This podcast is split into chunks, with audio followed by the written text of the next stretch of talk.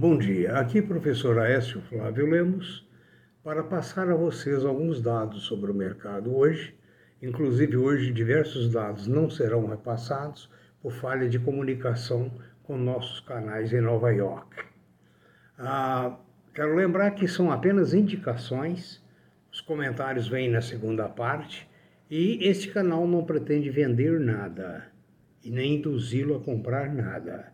É um canal gratuito com vontade de dar informações a quem menos sabe, porque quem mais sabe recorre a canais técnicos, grafistas e etc. Né? Por favor, se você achar que esse canal tem alguma utilidade para você, inscreva-se, é gratuito e dê o seu like, por gentileza. Nos Estados Unidos, a previsão de hoje é para cima. O dólar no Brasil fechou ontem a 5,31 com leve queda. No Brasil, as bolsas projetam a alta modesta. O petróleo Brent em Nova York está a 68,36. O ouro caiu um pouquinho da casa dos 1.900 ontem, veio para 1.895 dólares por onça Troy. A prata 27,77 e o paládio a 1.195. As commodities estão mistas. Vamos agora aos nossos comentários sobre algumas empresas ou alguns fatos. Iniciamos esse, por essa parte com a afirmação da Argentina de que o Bitcoin é uma aventura arriscada. Ou seja, a Argentina é mais um dos países que se junta aos outros para falar contra as criptomoedas. O nosso segundo assunto de hoje é a Eletrobras. Sabemos que está no Senado um projeto, parece que bom, factível, mas ainda com muitos defeitos, para a privatização da Eletrobras. Por que a privatização? Porque o governo não tem capacidade de investir o que é necessário para acompanhar as necessidades da Eletrobras. Em consequência, nas mãos de investidores, grandes investidores, nas mãos de uma, digamos, uh, de um número maior de acionistas, fica factível a aprovação. Agora, deve-se advertir que a volatilidade vai ser grande. Um boato ele sobe, outro boato ele cai, um boato. Não haverá ainda uma proposta perfeita. Não é uma proposta perfeita. Daí, a, a, embora estejamos na direção correta, a, os preços das ações vão variar de acordo com ah, aspectos psicológicos, técnicos e assim sucessivamente.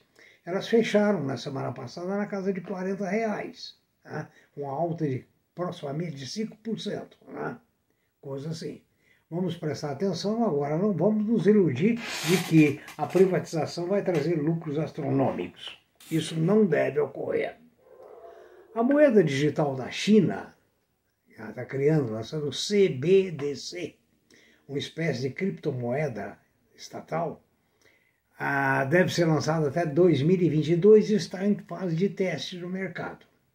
A tecnologia pode inspirar o real a seguir um, o mesmo esquema, mas existe muitas dúvidas. Por exemplo, no Brasil nem todo mundo tem acesso ao sistema de informação.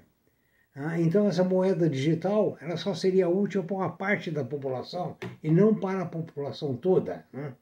E a China pode talvez chegar a esse ponto porque ela teve um boom econômico muito grande. E isso facilita essa, interseção. Né?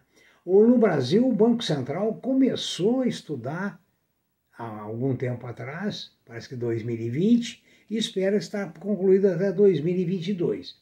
Agora, eu não vejo o maior sentido da moeda digital se cada país vai ter a sua moeda digital. Não vai haver uma moeda digital mundial? Claro que não. As economias são diferentes, os potenciais são diferentes, os interesses são diferentes. Então, eu não, creio que isso possa ocorrer. A moeda digital, na realidade, ela já existe. Quando você transfere por Pix, por TED, por DOC, uh, por qualquer outro meio, você está usando a moeda digital, não é a moeda física que você está usando. Agora, cada país vai ter que ter a sua moeda. né? porque os países são diferentes, como as pessoas são diferentes. Né?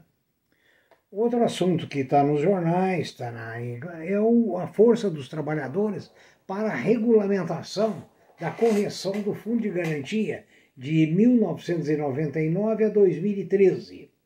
Ou seja, quanto hoje a correção é feita pela TR, se, se pensa em mudar a, essa correção para outro indicativo que vai ser, digamos o seguinte, um lucro muito grande para ah, os trabalhadores que estiverem dentro dessa, dessa panela, dentro desse período, e tiveram o fundo de garantia é, recolhido. Né?